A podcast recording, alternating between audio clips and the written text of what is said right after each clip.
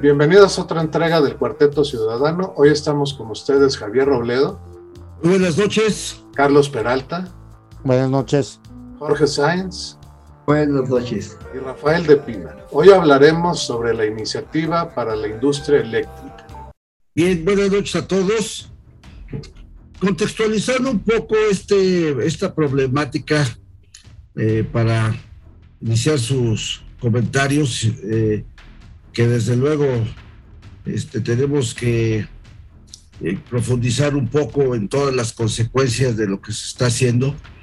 Empezaría por recordar que en febrero de este año sí, hubo una iniciativa en varias formas que, considera, que se consideraron puramente administrativas de modificar la ley del servicio eléctrico. ¿sí?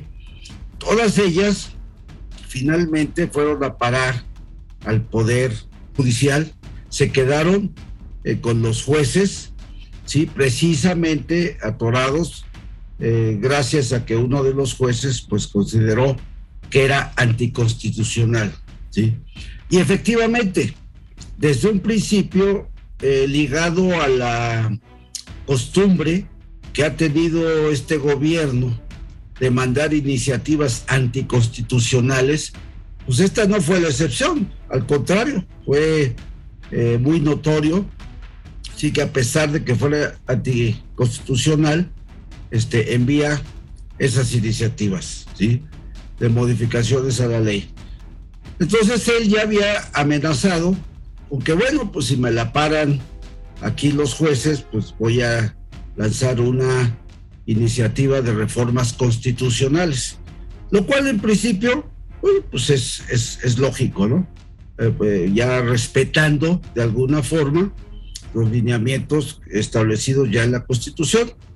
Entonces, basado en eso, el pasado viernes primero de octubre lanza esa iniciativa mediante la cual eh, básicamente modifica tres eh, artículos fundamentales que son el 25, el 27 y el 28. ¿sí? Sin embargo, la sorpresa es, ante todo esto, que los alcances de esta propuesta eh, van un poquito más allá de simples modificaciones a la Constitución. afecta gravemente todos los conceptos de generación privada, aunque algunos de ellos estaban legislados adecuadamente, inclusive sin que tocaran a la, a la Constitución. Entonces esto ha traído como consecuencia, bueno, pues una serie de discusiones y críticas, defensas a favor y en contra de esa iniciativa. ¿sí? Eh, enumero simplemente ahorita las, las más importantes, ¿sí? Eh, yo creo que la más eh, dañina en este caso es que eh, limita totalmente, ni siquiera parcialmente, la generación privada de acuerdo a los contratos establecidos previamente, genéricamente. Uno de los este, aspectos más graves de esta condición es el hecho de que limita la generación privada en todos los conceptos, ¿sí? Inclusive hasta en eh, cosas tan sencillas hasta ahorita, porque no lo han podido explicar, como eh, es la instalación de paneles solares en las casas eh, residenciales, ¿sí? Otro de los aspectos importantes es que limita la generación también posible, porque además es, posible, a un porcentaje X, que ya analizaremos después con más detalle este, cuáles son esas implicaciones también de esa, de esa condición. Otra de las eh, de los asuntos importantes es que cancela los certificados de energía limpia y con eso pues, eh, mata totalmente una de las herramientas para promoción de energías limpias. Adicionalmente, eh, crea una restricción eh, acerca de la explotación de litio. Que si bien en principio, bueno, pues es una idea que podemos estar de acuerdo parcialmente, también choca con los principios de los anexos del Tratado de Libre Comercio de Norteamérica, ¿sí? Porque e, ese, ese tratado tendría que estar listado el litio dentro de esas condiciones. Entonces, eh, estos son, desde mi punto de vista, los aspectos más importantes. ¿sí? Ahora, eh, el otro concepto importante que este grupo este, tiene que analizar con más profundidad, pues es el político, porque para que esto pase requiere, ya sabemos, de las dos terceras partes de, los, de, la, de las cámaras y solamente lo van a lograr con la oposición.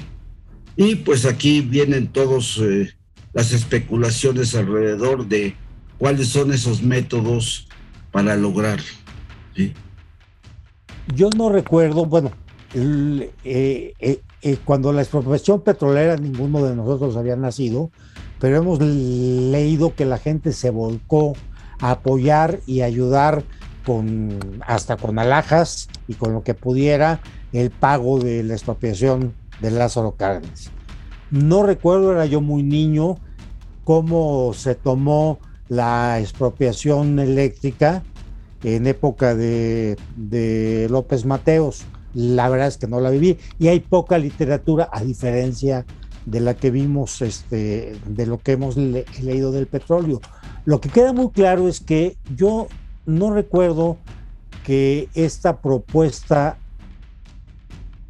haya, este, bueno, que haya una similar que haya generado tanta polémica como esta, ¿no? Eh, el del viernes para acá hemos visto desplegados en la prensa todo tipo de este, comentarios caricaturas eh, este, editoriales, discursos, amenazas, y es muy preocupante que el presidente esté, esté, diciendo, y, aguas, porque ahora no va a ser eh, secretito el voto, tienen que dar la cara, como diciendo, hay de aquel que vote en contra, ¿eh? o sea, e, eso es muy preocupante, porque ya estamos ante un dictador. Literalmente estamos enfrente de un, de un dictador que yo creo que sí está dispuesto a que, no me extrañaría que si no sale, eh, se atreva a por lo menos proponer la disolución del Congreso, ¿no? O sea, ya, yo sí ya lo veo muy, muy riesgoso, porque esas amenazas no son lógicas, no son congruentes, ¿no? O sea, estarle este, diciendo a los, a, los este, este, legisladores, este, los voy a, eh, este, voy a contar, ¿no? Y yo quiero cerrar esta parte de mi comentario con dos eh, reflexiones. Creo que lo, todos los, la chairiza que votó por López Obrador, ¿no? Votaron por él para que les cumpliera sus promesas de campaña, ¿no? La mayor parte de la gente del pueblo, sus aspiraciones es por decir algo, el sueño americano. No es el sueño venezolano ni el sueño cubano. Yo nunca he oído que, lo que estén buscando es irse a Cuba este, de espaldas mojadas a, ganar el, sueño cubano o a Venezuela a ganar el, sueño venezolano. Entonces, yo creo que, que ahí él está este, manejando totalmente al revés por quedar bien con quién sabe quién, ¿no? Y, y con quién sabe qué intenciones con todo su pacto de, de, Río y, todas esas cosas, pero no es lo que lo mandaron, ¿no? Y me preocupa también mucho la posición que no, la posición hasta ahorita, hasta hoy totalmente incierta del PRI, que lo están, todo mundo lo está este, este, cachondeando porque no se define. Y yo creo que el señor ese Alito no ha no le ha caído el 20, que él está ahí porque por voto directo o por voto, este, digo, por este, plurinominales, pero están ahí porque los pocos o muchos este, votos que ganaron fueron de oposición, no para hacerle el jueguito al señor presidente, ¿no? Y sí le hace el juego, está traicionando, y yo creo que, que sería el error más grande que, que, un partido, sea PRI, PAN o lo que sea, que, que un partido eh, puede tomar, este, porque no es el mandato que le dio directa o indirectamente el voto. Tú vas de opositor, no vas de comparsa ni de patiño a hacerle el juego al cacas. La verdad es bastante preocupante lo que acaban de mencionar, tanto Javier como tú, Carlos, la, parte de la esencia de la reforma energética, así como la parte política entre estas cuestiones raras que se están viendo en esa coquetería que traiciona a todos los mexicanos que acudimos a votar el 6 de junio, formaron una alianza con un pacto donde seguramente tenían objetivos bastante bien definidos. En cuanto a lo que viene siendo la reforma energética, considero que durante el tiempo que estuvo detenida por amparos que algunos jueces federales eh, atinadamente otorgaron el amparo a los particulares, se sigue observando que la inversión privada en el sector eléctrico en este país asciende a los 44 mil millones de pesos, cantidad bastante significativa, que obviamente está, quien invirtió en ello, está en completo desacuerdo de esta mencionada reforma lo cual va a traer situaciones complicadas ante las diversas instancias judiciales nacionales como en el extranjero. Ya este es un tema que se puede este, ver en, cortes internacionales. Eh, los mismos tratados. Eh, no sé si existan también compañías de origen chino, que debe de haber porque son los, el monopolio de la energía solar, al igual que Estados Unidos, van a afectarles intereses a sus empresas. Todo ello, pues en detrimento de, lo que es nuestra economía mexicana.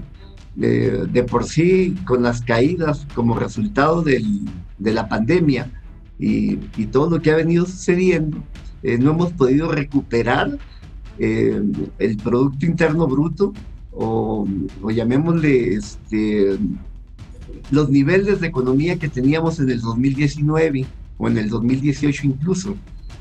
Se estima que tal vez algunos analistas financieros han comentado que para el 2023 lleguemos a estar en el nivel de crecimiento que teníamos antes de que este gobierno iniciara su gestión. Entonces yo sí veo bastante preocupante el que esta reforma se apruebe en los términos en que está dada y, más con algunas adiciones. Por eso dije yo al principio que está como recargada, como que le adicionaron otros temas, como entre ellos incorporar el SENACE a la CFE, eh, desaparecer eh, algunas comisiones que tienen regulación bastante intensa en lo que viene siendo la generación de energía eléctrica. Eh, va a ser un sector que en la forma en que se observa Parece que la redactó Bartlett y, probablemente le hizo algunas acotaciones la secretaria de Energía que ambos no tienen conocimiento de lo que es el, tema energético, ¿no? Entonces, eh, sí me reservaría para un siguiente comentario eh, la parte política, porque esa tiene muchos asegúnes. Hoy en día el PRI manifiesta abiertamente en eso de que la estoy pensando, no sé qué le estén pensando. A todas luces eh, es una ocurrencia completamente dañina para este país. Y ojalá en este tiempo reflexione, porque creo que se tiene que votar en noviembre.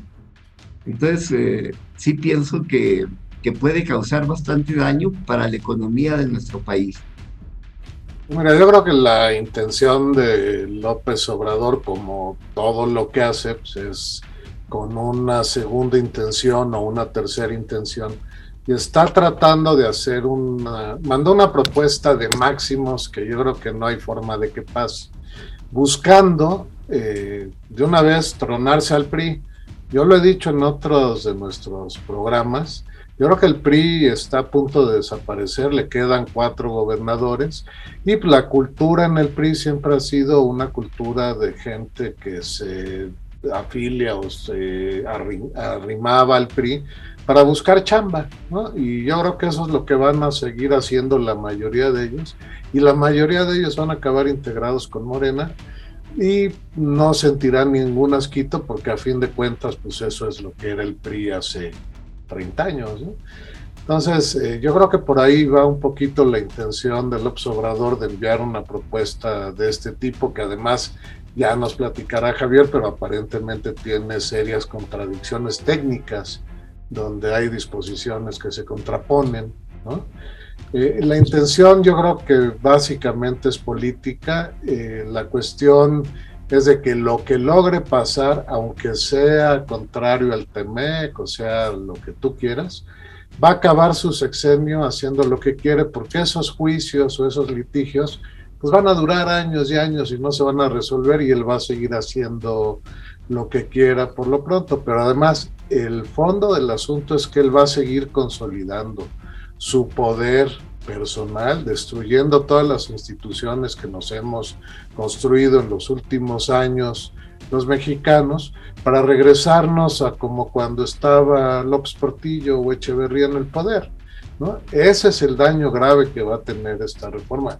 Adicionalmente, yo creo que se va a caer aún más la inversión. Digo, yo no invertiría ni un centavo en este país con este tipo de amenazas eh, legales, porque esto es una amenaza a los inversionistas, y por lo tanto pues, la economía se va a ir al carajo. ¿no? Ahora, ¿creen que eso le importa al observador? No le importa. Vean el modelo de Venezuela. Lo que quieren es tener más pobres, más jodidos, para poder controlarlos. Bueno, yo iniciaría una segunda ronda ya de comentarios sobre la parte política, este, adicionando eh, el, primero que es eh, acerca de los motivos que exponen para proponer la ley, proponer los cambios, ¿sí? Esos eh, son alrededor de 10 páginas. Hagan ustedes de cuenta que es un discurso político. Está lleno de aberraciones, está lleno de mentiras, ¿sí? O errores, vamos a llamarle errores. Y tal como lo mencionaba Jorge, seguramente lo escribió Lanale o Bartlett o alguien. O simplemente, inclusive, este, el, presidente, ¿sí?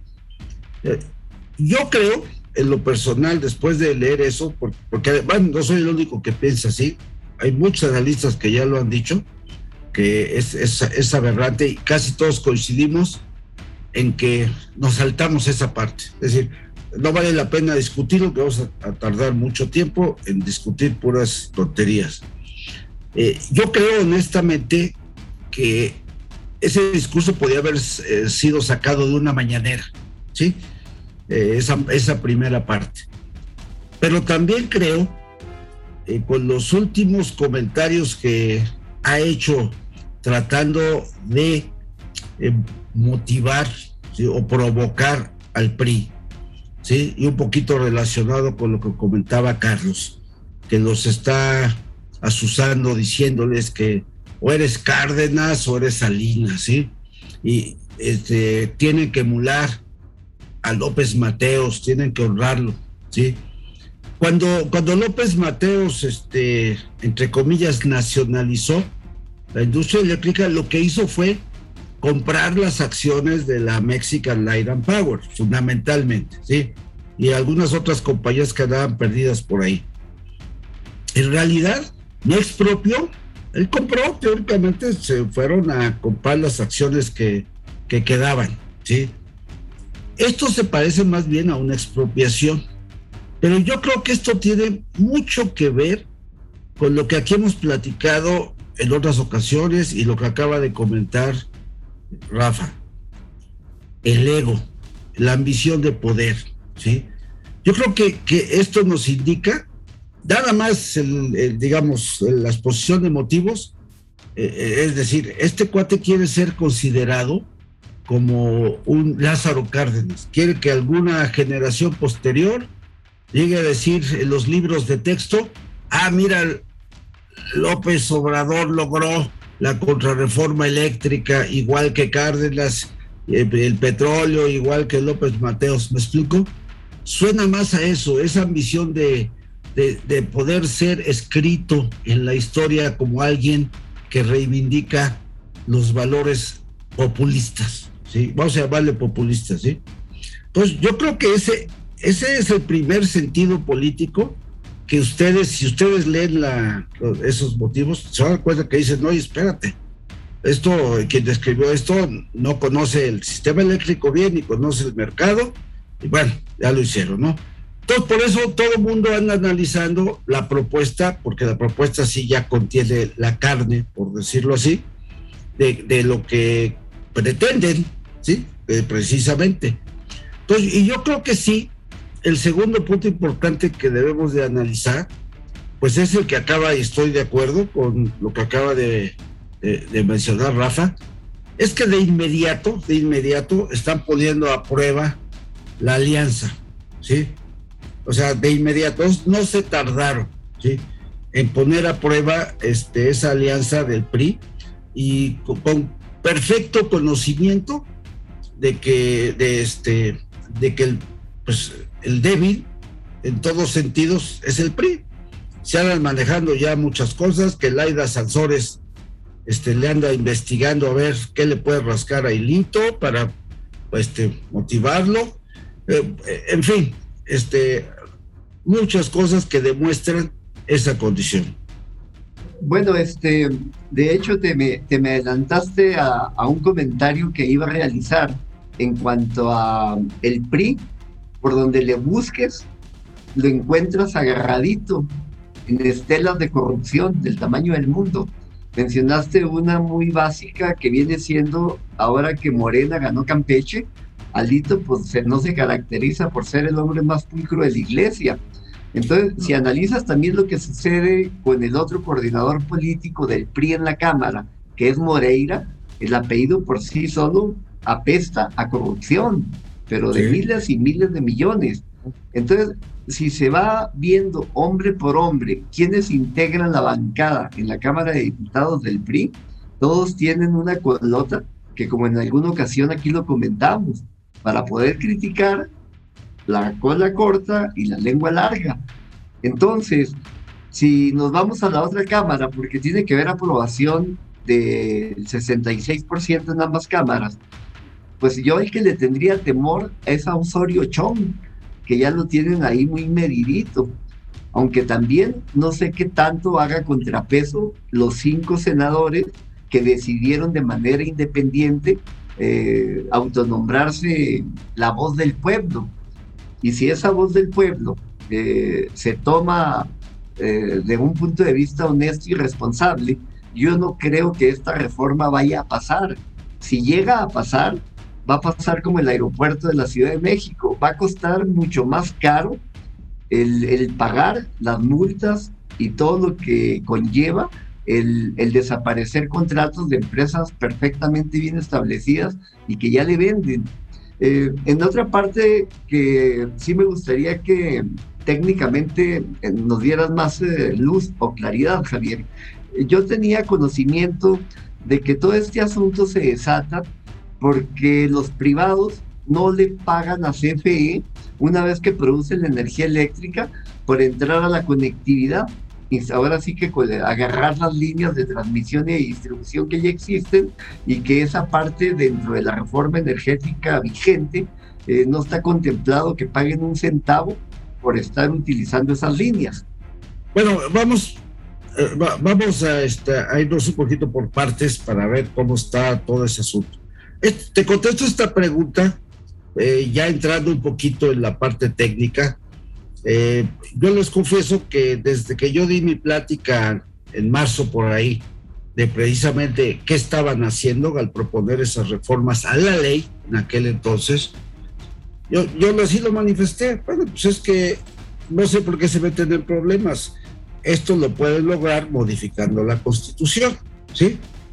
Pero ¿cuál es el detalle? El detalle que del, del alcance malévolo que tuvieron ahorita es relativamente sencillo. Cuando ellos hablaban de perdón, de tirar la reforma eléctrica, pues todo el mundo interpretamos la reforma de Peña Nieto, ¿sí? La del 2013. Entonces, la reforma de Peña Nieto, de facto, desde que cancelaron las subastas, tanto eh, en, el, caso eléctrico como las rondas, en el caso petrolero, pues, acabaron con el mercado, es decir, ya lo deformaron, ¿sí? Cuando empezaron a manejar los despachos de otra manera y justificando 20 mil cosas, y que además pues, el SENACE no sabíamos, no, sabemos cómo se ha despachado, ¿sí? seguramente ya con otras instrucciones, este, ahí eh, todo mundo pensamos, bueno, pues tienen que modificar esa ley, precisamente la que eh, abroga la reforma del 2013. ¿Cuál fue la diferencia?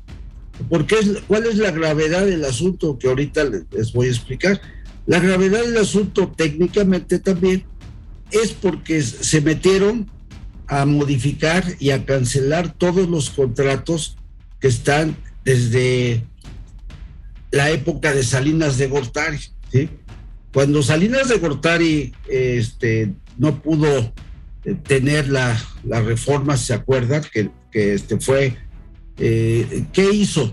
Creó la figura de productores independientes, ¿sí? Y después del autoabasto, ¿sí? Entonces, esas dos figuras son las que Bartlett y su gente se ha estado queje, queje, diciendo que son leoninas y que y nada más mentiroso. Ahora, independientemente de que ahorita puedo explicar algunos detalles de, si son válidos o no, o, cuál es el lado malo de eso, son contratos, ¿sí? Eh, de alguna forma el gobierno eh, mexicano firmó contratos con esa gente. Imagínate el ejemplo que da para que al rato cualquier contrato con privados digan, este no vale, ¿no? En el caso de los productores independientes no hay ningún eh, problema, son contratos en el cual se dice que yo hago una planta y se la vendo toda la energía, se toca vender a la Comisión Federal. Es una manera de ahorrarte la inversión en una planta. Los autoabastecimientos es lo mismo, ¿sí? Desde el punto de vista de que Comisión Federal se ahorra el invertir en, en un este en una planta para abastecer a un servicio grande, en términos de son grandes, ¿sí? Nada más que eh, algunos autoabastos eh, se dieron por lógica de que yo hago, yo tengo una planta, haz de cuenta en Chihuahua porque ahí me conviene, pero este, mi fábrica está en Sonora, ¿sí? Entonces, ¿qué pasa? Esa energía la tengo que transmitir en la red. Eso es lo que se llama porteo. Entonces, ese porteo es lo que alegan ellos que no es el adecuado. Bueno, aquí hay dos cosas fundamentales. Si bien ese cálculo de ese porteo se hizo de acuerdo a las condiciones en aquel entonces, vamos a poner el año 2000, ¿sí? Bueno, pues eh, con costos del 2000 y todo y los ajustes necesarios, ese es otro problema, ¿sí? Porque caemos en lo mismo. Pues, Comisión Federal fue partícipe, de ellos, eh, de hecho, a mí me consta porque yo participé alguna vez en eso, ellos eh, fueron, digamos, socios en la creación de esas tarifas y se acabó, ¿sí? El único detalle por el cual se agarran ellos es que sí hubo un porteo que fue muy barato, que se denominó el porteo verde. Este porteo verde se creó para fomentar la creación de plantas renovables, llámale eólicas o llámale fotovoltaicas. Eh, es cierto, eso fue un porteo barato, ¿sí? que es el que ahora Bartlett y compañía alegan que está su regalo, que no paga nada. Bueno, En aquel entonces esa tarifa fue un éxito porque sí incrementó mucho la instalación de renovables. ¿sí? Fuera de eso, los demás son otros métodos, pero sobre todo una cosa importante es que desde la entrada del nuevo mercado, de las reglas precisamente, en 2015 para acá, ese porteo se paga por otros métodos. Es, uno de los métodos en los cuales pues, todo mundo que entra a la red tiene que pagarlo. ¿sí? y no es nada barato. Eh, te voy a poner un ejemplo.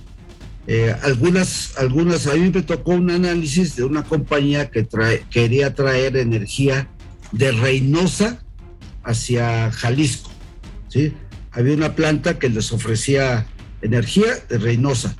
Al hacer el análisis, se les dijo, ¿sabes qué? Este, es muy caro ese porteo. ¿Por qué? Porque pasa por líneas muy congestionadas y este y a ti te va a encarecer mucho al final de cuentas la tarifa que se te puede cobrar, ¿sí? Entonces, eso te da un ejemplo de que eso ya no existe, ya son reglas diferentes, pero eso nunca vas a oír que lo mencionen. Ellos eh, tachan genéricamente a que te están robando y que no que no pagan porteo, etcétera. Muy fácil sería que, finalmente se pudiera simplemente adecuar a las reglas del nuevo mercado con las herramientas que se tienen ahora para que se pagara el porteo actualizado y se acabó, ¿sí? Pero lejos de eso, este, quieren cancelar todo. Eh, dando una imagen que no quiere negociar nada. Bueno, los dejo ahí ahorita para algunos comentarios de ustedes y seguimos comentando un poco más de eso. ¿sí? Yo quisiera ahorita ligar lo que acaba de comentar Javier con los posibles efectos económicos que va a tener el país, ¿no? Este, definitivamente eh, el confrontar a los inversionistas extranjeros con las políticas este, internas, que creo que es un error que nos va a costar muy caro. Hoy en la mañana o ayer, ya no recuerdo cuándo, lo dijo, porque dice tantas esas tonterías, este, se metió directamente con dos empresas, Shell e Iberdrola. ¿no? Abiertamente las mencionó, que no sé por qué no mencionó a las demás, no sé qué trae contra, ellas, pero sí, sí está generando un enfrentamiento que lo vamos a pagar como país muy, muy caro. O sea, la, falta de inversión, la falta de recursos, la fuga de capitales, este, se van a traducir necesariamente en un el retroceso en el crecimiento económico, si estábamos planeando regresar al 6, no, al, al 4, 8, una cosa así. Economía 15, ¿no? Sí. Que somos ahora. Al, al este, con una inflación de 6.8, pues podemos regresar a inflaciones eh, o, hiperinflaciones como las que vimos en, en los 90, ¿no? Y con, con cero que, este, con cero este, ese crecimiento o inclusive con decrementos económicos. Sí es muy preocupante el, esquema económico de los pseudocomunistas, pseudosocialistas, ¿no? Que no entienden lo que es el mercado, ¿no? Este, este, curiosamente todos los mercados van hacia, hacia un lado incluyendo a los chinos, ¿no? Y los países que no van para ese lado son los de las dictaduras sudamericanas y, del Caribe, que, que es donde aparentemente nos quiere llevar el señor. Entonces, no me extrañaría que en poco tiempo, espero estar totalmente equivocado, estamos en un estado de decremento económico con altas inflaciones. Eso es lo, que, lo más este, este, preocupante, con desabasto, con falta de alimentos, con apagones, con todo lo que eso conlleva al aparato productivo. ¿no? Es, es, es una, un, un, resumen muy sintético, pero bueno, pues es a lo que creo que le debemos de tener mucho miedo. Yo creo que vamos para allá sin la menor duda, pero insisto, no solo no les importa, da la impresión que eso es lo que están buscando. Digo, todas las personas que oímos en el gobierno, tanto el Poder Judicial como en el Legislativo, que dicen que son bolivarianos y que admiran a Venezuela y que qué envidia sería vivir ahí, pues lo que quieren es que este país eh, se convierta en una madre y se parezca más a Venezuela que a México o a un país moderno. ¿no? A mí eso es lo que me preocupa mucho y bueno, no, no es una plática para ello, pero pues la sucesión del 24 con esta lucha que se va a dar al interior de la alianza opositora, que de por sí ya tiene problemas serios, pues seguramente va a facilitar que Alexa Lora, si es que me permiten llamarle así con todo respeto, sea la próxima presidenta de este país.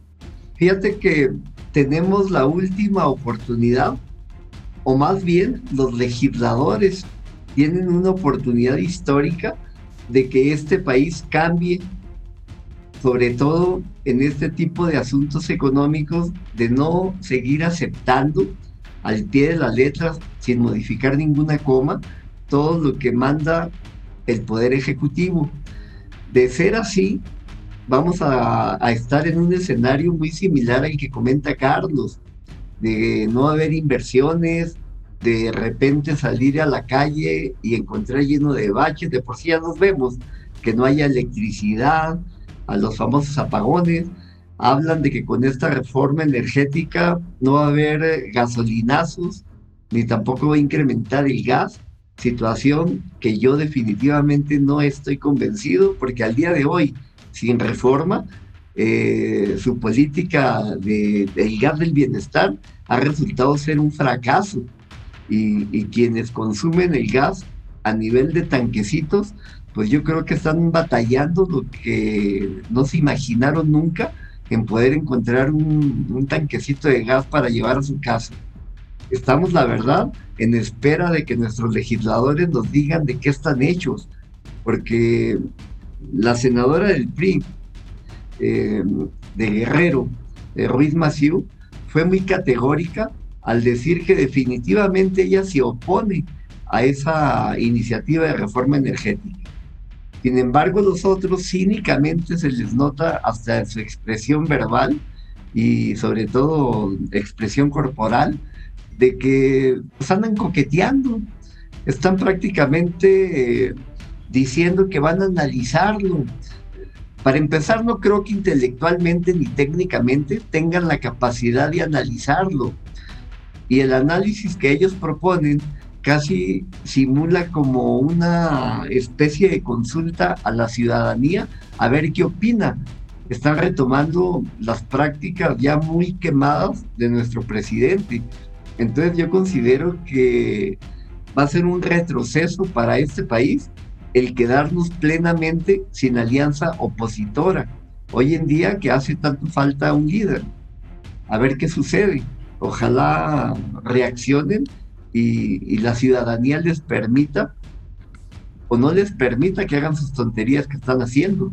La única consulta que valdría hacer es llamar a Javier y a otros expertos en este ramo a que les expliquen a nivel profundo qué implica para la industria nacional una falta muy probable en el suministro de energía eléctrica suficiente, porque no hay que olvidar que todas estas reformas que el presidente pretende que alguien las hizo por corrupción o por mala fe, surgieron porque el gobierno no tiene recursos para construir plantas eléctricas que puedan cubrir la demanda. Ese es el origen.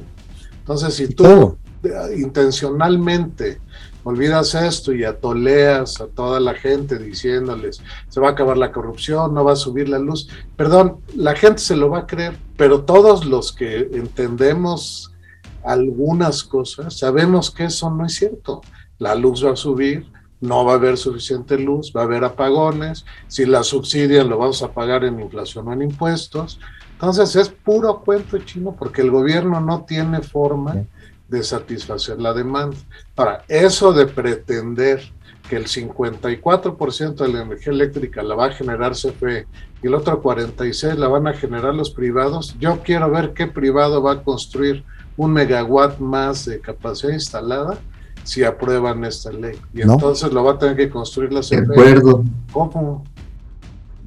No, mira, eso, eso que acabas de mencionar, Rafa, este, eh, entrando y probablemente este, lo dejamos para una segunda sesión para eh, continuar con esta discusión. Este, eh, le voy a dar entrada porque es muy importante, ¿sí? El problema que yo visualizo y que muchos otros este, lo están haciendo también es precisamente que Comisión Federal ahorita tiene ese 54% de capacidad y digamos que puede, entre comillas, generarlo, ¿no? Vamos a, dar por un hecho que, pudiera. Pero si, si ellos aplican ¿sí? toda la reglamentación secundaria que están proponiendo, como es que al día siguiente de que se emita la ley se cancelan todos los permisos de generación privados, ¿sí? Y bueno, han caído hasta en el ridículo de que la gente se pregunta, de acuerdo a como está escrito, ni los paneles solares de Rafa los van a poder este, aceptar, ¿sí? Porque ellos tienen un contrato de compraventa y todos los contratos de compraventa los va a cancelar. Ahora, imagínense ustedes, a ver, de ese el porcentaje de nada más de productores independientes es como alrededor del 30%, ¿sí? ¿Cuántos productores independientes, que son los que firmaron contrato directo con CFE, supuestamente de, de, la mejor manera, etcétera, etcétera, este, podrían revelarse y decir, espérate, yo te firmé, aquí yo tengo 20 años con un contrato firmado bajo condiciones y no tengo por qué aceptarte otra condición. ¿Cuántos? No lo sé. Pero ¿cuánto les gusta? ¿Un 5, 10% Pero... que diga yo no le entro? Es más, algunos, un porcentaje de esas plantas de generación este, privada, de perdón, de independiente, son plantas que ya están en su última parte de su ciclo. Se, haz de cuenta que son contratos a 25 años, ¿sí? ¿Qué pasa? Pues ellos, yo creo que algunos de ellos sí pueden decir, mira, ahí te ves, ahí te dejo, es más, me llevo mis triques, desmantela lo que puedan y ahí nos vemos, porque tú firmaste un contrato conmigo y no tengo por qué aceptarte nuevas condiciones ni en lo absoluto, ¿sí? Entonces, Aparte, adicionalmente, todos aquellos que decidan iniciar eh, litigios, ¿sí? Que digan, no, además, yo, yo no te lo acepto y los vemos en los tribunales internacionales, porque aquí este, tengo entendido, según escuché de abogados especialistas, que por ser modificaciones a la Constitución, este, no te puedes amparar, tienes que hacer otros métodos, es otra concepción. Pero lo que sí lo pueden evitar es que esto ya llegue precisamente a condiciones del, Tratado de Libre Comercio en unos casos, tanto con Europa como con, Estados Unidos, y empiecen ya litigios internacionales. ¿Cuántos? No lo sabemos, ¿sí? De igual manera los autobasos. Imagínense ustedes los que aquellos que invirtieron en poner una planta para autoabastecerse y que de repente ya se los impide. Si ahora dices, ahora me tienes que comprar a mí al, precio que yo te dé. espérate. Sí, le digo, ¿a dónde? Carlos. ¿Sí?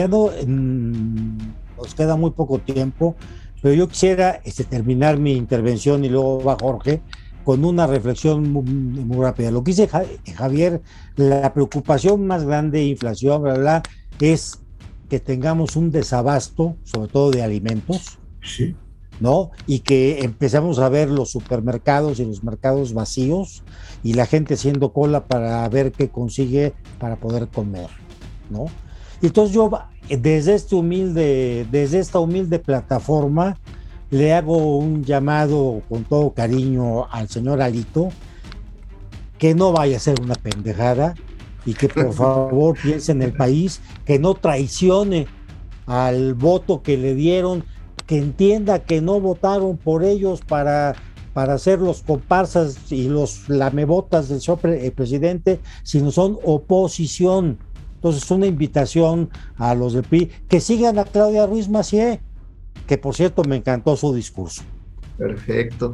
Eh, yo para terminar esta parte, eh, nada más comento de que no es posible que sigamos nosotros contaminando el planeta. Estamos hablando de que Comisión Federal de Electricidad, en, la generación de energía que hoy tiene en los diversos sistemas, es a base de carbón y a base de combustóleo. Entonces, ¿qué sucede con ello? Pues prácticamente esas plantas a nivel mundial dentro de los tratados que han firmado últimamente los, países de primer mundo, pues están desapareciendo.